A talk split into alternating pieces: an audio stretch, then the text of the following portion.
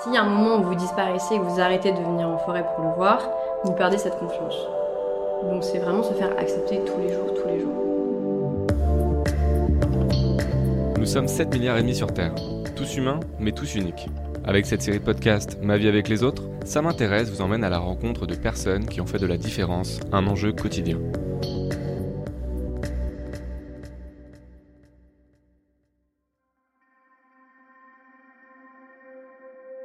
Je m'appelle Afsané Saboui et je vous emmène à deux pas de la Tour Eiffel, au Musée de l'Homme à Paris, à la rencontre de Chloé Couturier.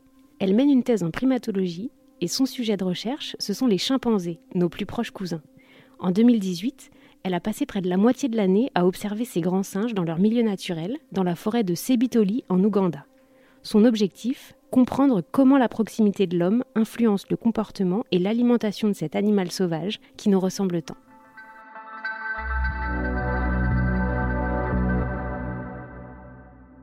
Début, on est peut-être pressé de, rencontrer les chimpanzés en vrai, parce que c'était vraiment la première fois. Moi, c'était mon premier terrain, c'était mon, premier déplacement en Afrique. Euh, donc, c'était la première fois que je voyais des, primates en milieu naturel. Et donc, du coup, oui, il y a, forcément de l'excitation, il y a forcément de l'appréhension aussi. Mais en fait, le temps d'arriver en forêt, on a une heure de marche avant de trouver les chimpanzés, si on les trouve. Et donc, du coup, finalement, on arrive à intégrer tout ça et à arriver assez calme finalement devant, euh, devant les animaux. Et puis aussi tout un, tas de règles de sécurité à respecter en forêt, c'est-à-dire qu'on va pas se mettre à, crier, à pleurer, etc. Moi, je suis quelqu'un euh, dans la vie de tous les jours qui est vraiment très expressive, etc. Mais quand je suis en forêt, je reste très calme. J'ai appris à rester très calme en forêt parce que justement, on est là pour eux et ils sont pas là pour nous on essaye d'être le plus calme possible pour justement perturber euh, le moins possible l'animal. Ils vous observent, ils sont curieux, ils s'approchent, ils vont vous regarder, ils vont vous observer parce que vous êtes nouveau. Euh, vous les reconnaissez, vous arrivez à les distinguer, à les identifier, mais eux aussi arrivent à nous reconnaître. Parce que euh, ça reste quand même un animal très intelligent. Et, donc du coup, il y a ce moment où bah il y a une nouvelle personne qui vient pour les observer, donc ça les perturbe un petit peu. Et finalement, quand ils vont se rendre compte qu'on est là pour, euh, pour les observer avec les autres assistants, qu'on fait rien de plus, rien de moins, euh, il y a un, une acceptation qui va se faire progressivement. Donc il y a des émotions qui passent, un moment qui, qui reste quand même assez fort, mais c'est à l'intérieur.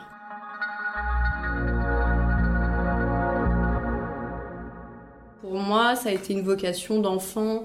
Toute petite, euh, j'adorais aller dans mon jardin, observer les fourmis, comment elles se comportaient, euh, un peu les perturber, voir ce qui se passait, etc. Et donc, c'est vrai que petit à petit, j'en suis venue à m'intéresser à des animaux de plus en plus gros, jusqu'aux jusqu'aux primates. Euh, finalement, c'était pas euh, tout de suite les, les singes qui m'ont intéressé ou les grands singes. Ça a été, ça s'est construit petit à petit en fait, au fur et à mesure que je les découvrais, que j'en apprenais un peu plus sur eux, que j'assistais à des conférences, que je rencontrais des personnes. Et c'est un peu comme ça que moi j'ai construit euh, ma passion pour la primatologie euh, aujourd'hui. Quand j'ai débuté, euh, j'avais beaucoup d'amis qui étaient encore à l'université avec moi qui pensaient que j'allais en Ouganda, c'était pour papouiller les chimpanzés finalement. J'allais les toucher, que j'allais leur faire des câlins, voilà. On a cette idée bah, toujours de, de Jane Goodall qu'on a beaucoup vu en photo avec des chimpanzés sur elle, ce qui est pas du tout vrai en fait. les gens ont du mal à comprendre que la primatologie, c'est l'observation, point. En fait, vous avez un processus dans la recherche qui est très important qui s'appelle l'habituation. L'habituation, c'est le fait d'être accepté par l'animal que vous observez comme un élément neutre de son environnement. Donc en fait, finalement, c'est de ne pas le perturber pendant que lui euh, s'occupe, euh, ce qui fait sa vie, euh, sa vie de chimpanzé.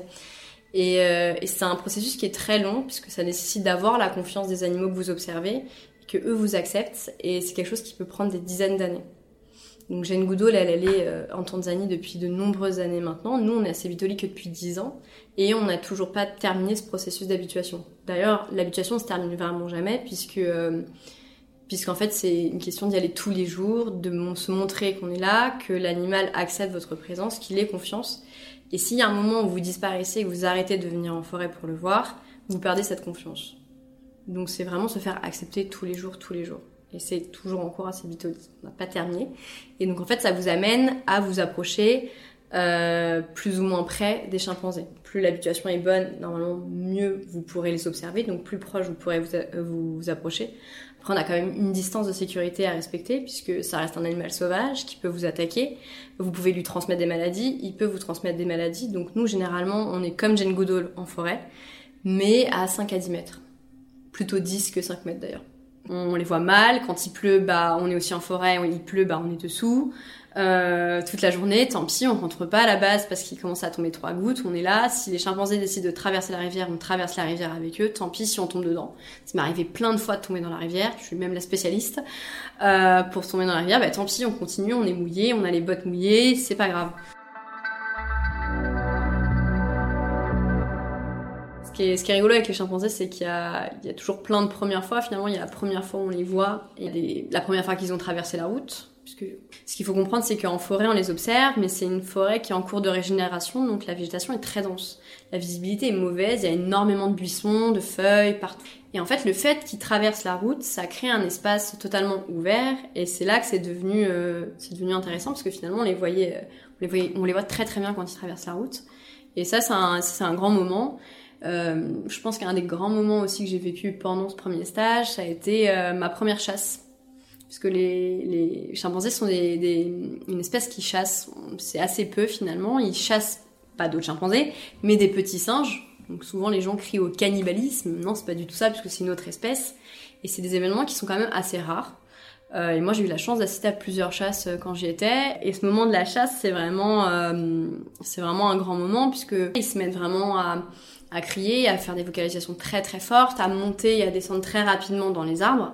Et on voit des petits singes qui passent comme ça en criant aussi, euh, un peu affolés. On a l'impression qu'ils sont un peu affolés. Et finalement, il y a un moment où tout ça se calme et on comprend pas.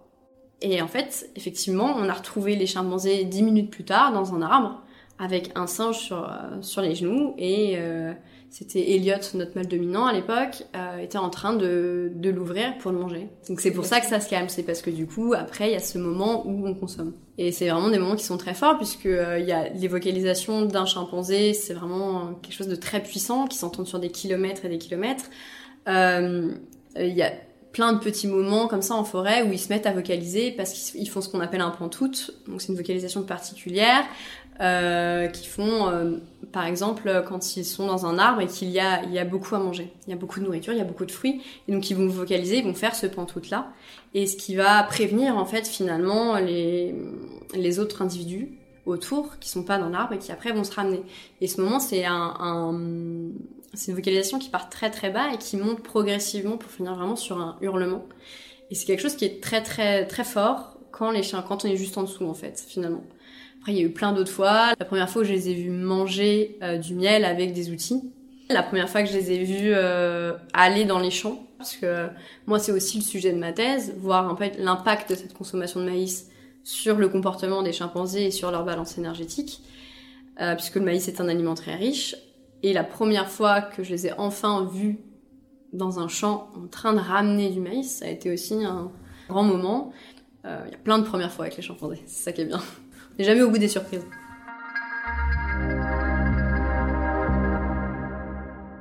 Nous, on travaille dans le parc national de Kibale, en Ouganda, donc pratiquement collé euh, à la frontière avec la République démocratique du Congo. On est vraiment dans un petit îlot de forêt qui fait 25 euh, km là-bas. Et elle a une particularité, cette zone, c'est qu'elle est, c'est vraiment l'extrême nord du parc. Donc on est entouré euh, de plantations, de champs de de, de, cultures vivrières. Et on a une route une route euh, bitumée qui traverse le parc euh, vraiment euh, à cet endroit-là. S'imaginer une deux trois voies maintenant qui circulent avec des, véhicules qui circulent quand même à, grande vitesse. Et les chimpanzés traversent de temps en temps la route et ça amène parfois à des incidents. Et en fait, cette proximité des, champs qui sont vraiment au bord de la forêt, il y a des agriculteurs des, petites parcelles qui peuvent cultiver du maïs, des patates douces, des pommes de terre, du poivron. Et en fait, les animaux sauvages euh, s'autorisent des sorties pour aller s'alimenter dans les champs. Sauf que le problème, c'est que c'est un parc national et donc du coup, les humains n'ont pas le droit d'entrer. Donc ça crée des, conflits, puisque finalement, au début, euh, euh, les hommes, avant la création du parc national, avaient l'habitude de rentrer en forêt pour servir à la fois de bois pour du bois de chauffage, en plantes médicinales, etc. Et maintenant, c'est quelque chose qui leur est interdit. Donc il y a une certaine injustice. En tout cas, eux le ressentent comme une injustice. Et ça crée énormément de tensions.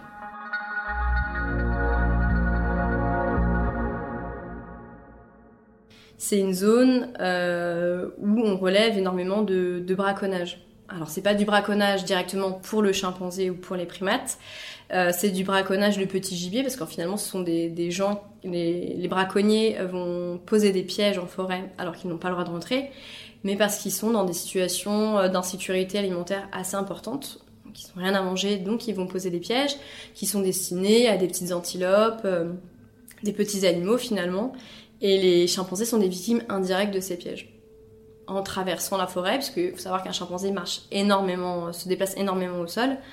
Euh, ils vont poser la, main ou le pied dans un piège et euh, le piège va rester euh, accroché au chimpanzé. Donc ça peut, euh, les pièges se fabriquer avec des, freins de, des câbles de frein de vélo.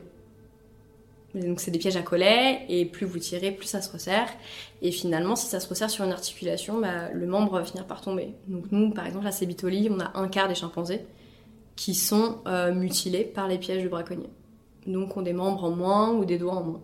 Et une des questions de recherche, c'est de voir un peu comment est-ce que ces chimpanzés peuvent euh, euh, s'habituer en fait à, à, ce membre en moins, à leur handicap, et comment est-ce que grâce à, enfin, comment avec ce handicap, ils vont réussir à, s'adapter au milieu. Par exemple, on a Elliot, notre mâle dominant, qui a eu un piège en janvier 2017 autour de la main. Donc il avait les doigts qui étaient pris autour d'un piège et on n'est pas intervenu, mais on l'a observé, on a fait en sorte de le trouver tous les jours pour l'observer, pour voir comment est-ce qu'il allait s'en remettre. Et euh, petit à petit, bah, le piège, il a fini par réussir à l'enlever. Et, euh, ça avait pratiquement aucun impact sur son comportement tous les jours. Il mangeait comme les autres, il se déplaçait comme les autres. Au final, peut-être pas les premiers jours avec le piège, etc.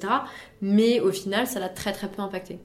En fait, c'est des animaux qui s'adaptent énormément vite à, à n'importe quelle situation. Donc ils peuvent faire face à énormément de problèmes et on s'en rend pas compte puisque nous, on est humain et que finalement, pour soigner, on a besoin de beaucoup de choses, on a besoin d'installations médicales, d'hôpitaux, etc. Et eux, finalement, ils n'en ont pas besoin. Donc on pense qu'on doit agir pour les aider puisqu'ils n'ont pas accès à toute cette technologie-là, mais en fait, ils n'en ont pas besoin. Tout simplement.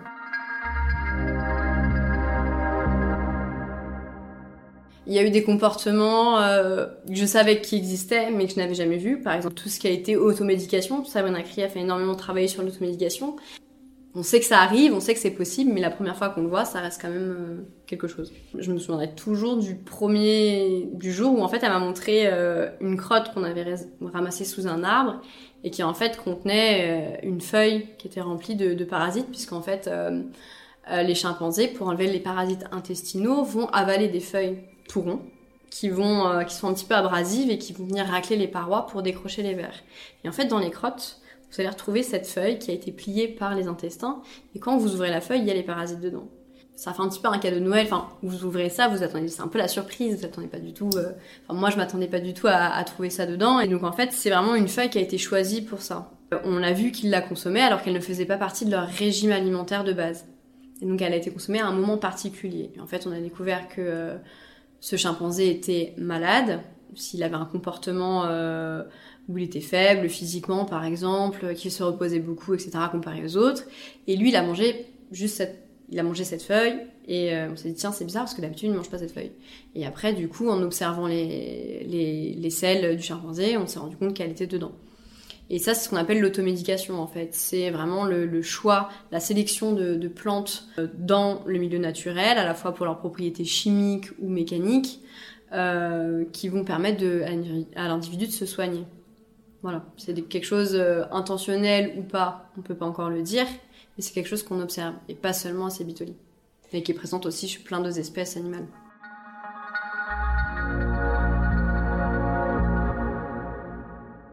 quand on est à l'école, on nous dit une espèce, ça s'étudie de telle manière, telle manière, telle manière. Et souvent, on nous précise qu'il faut éviter de surinterpréter. Et c'est quelque chose, on est toujours en train de se remettre en question, on est toujours en train de se dire, est-ce que ce que je fais maintenant, c'est pas de la surinterprétation? Par exemple, des gens qui vont travailler plus sur les relations sociales, les, les, relations sociales entre individus, sur euh, ce genre de choses, sur euh, le stress aussi, ça peut être sujet sur l'interprétation. Moi, après, dans le protocole que je suis sur le terrain tous les jours, c'est assez peu sujet à surinterprétation. Le but, c'était de suivre à l'époque euh, cinq mâles. Donc, il y avait le mâle dominant, il y avait les mâles dominés, il y avait des mâles mutilés. À partir du moment où le chimpanzé se lève le matin, qui sort de son nid, jusqu'au moment où il, construit un nouveau nid le soir et qui se couche, je vais noter absolument tout ce qu'il fait. sur une feuille, il y a un, tableau avec des colonnes et chaque colonne correspond à une information que je dois, que je dois enregistrer.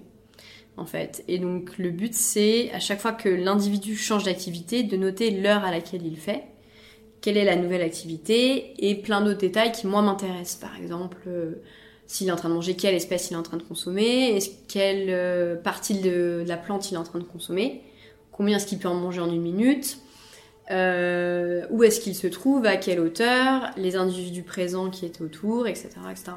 Il y a plein de détails comme ça. Sur toute la journée, un chimpanzé, ça se lève vers 6h30 du matin, ça se couche entre 18h30 à 19h30, donc il y a 12 heures de suivi qui se font. Et donc euh, oui, on prend ces notes-là pendant, donc ça fait des, feuilles et des feuilles. Et le but, c'était de pouvoir noter tout ça pour après pouvoir calculer leurs dépenses énergétiques et leur rapport énergétique sur la journée. Il y a quelque chose que, dont j'ai pas encore parlé, mais qui est quand même important, c'est que je fais une thèse, mais c'est pas une thèse euh, ordinaire, si on peut dire. C'est une thèse en contrat en fait. C'est une entreprise qui paye ma thèse. Et en fait, moi, l'entreprise qui me, avec qui je fais un contrat CIFRE, c'est pas une entreprise, c'est la fondation Nicolas Hulot. Le but, c'est d'améliorer notre connaissance finalement des chimpanzés, de cette situation-là du conflit homme-faune sauvage et homme-chimpanzé euh, à Sebitoli, pour après pouvoir mettre en place des actions, des mesures auprès des citoyens et dans la forêt qui seront efficaces. ça, c'est des choses qui intéressent particulièrement les associations de conservation. Euh, et, moi, je les aide dans tout ça. C'est une partie de mon, doctorat finalement. C'est pas que les chimpanzés, c'est les chimpanzés et la conservation des chimpanzés à travers la fondation Nicolas Hulot. Euh, on l'a beaucoup fait en créant des parcs nationaux, en enfermant finalement les espèces euh, un peu sous verre, en les mettant sous verre, en leur disant bah voilà, on va toutes les mettre dans un endroit, l'homme pourra plus y accéder, donc finalement on va les protéger. Mais en fait, ce qu'on rend compte, c'est que c'est beaucoup plus compliqué que ça, puisque finalement l'homme a besoin de ces espèces et ces espèces ont, euh, en fait, s'adaptent très bien à l'humain. Et euh, notamment, bah, nous, ce qu'on voit, c'est les chimpanzés qui vont manger le maïs. Et donc, euh, finalement, il y a des interactions qui ont toujours été là, qui sont là depuis, depuis longtemps, qu'on a arrêtées et qui sont pour, en fait, qui sont importantes pour les deux.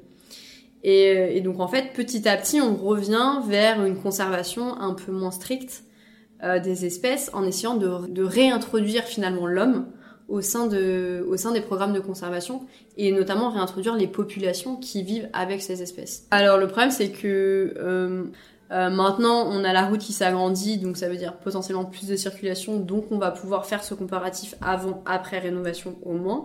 Mais en tout cas la route oui est un obstacle. mais c'est un obstacle auquel s'adapte très bien le. Il a appris à, à traverser, bizarrement. Il a appris à traverser la rousse. Euh, souvent, il regarde des deux côtés avant de traverser. Il traverse pas forcément au meilleur moment parce que des fois, il y a des véhicules et on a très très peur pour eux, mais généralement, ça se passe bien. 99% des cas, ça se passe très bien. Ils arrivent à traverser sans problème. Après, on essaye, nous aussi, ça fait partie de, notre rôle de, chercheur finalement euh, à Cébitoli, c'est de mettre en place euh, des actions pour sensibiliser les populations. Donc on va sensibiliser euh, les villageois bah, à tout ce qui est braconnage, etc. Mais aussi à rouler moins vite. On va essayer de faire en sorte qu'il y ait des panneaux qui soient installés, qu'il y ait des dodanes qui soient construits pour limiter justement ces pressions. On peut pas les enlever. On peut pas, on pourra jamais enlever toutes les menaces qui sont sur la faune sauvage, sur les chimpanzés. Mais on peut participer à les réduire et c'est déjà très important et c'est ce que j'espère faire. Voilà, c'est fini. Merci d'avoir écouté cette série Ma vie avec les autres. N'hésitez pas à écouter nos autres épisodes et à recommander ce podcast autour de vous.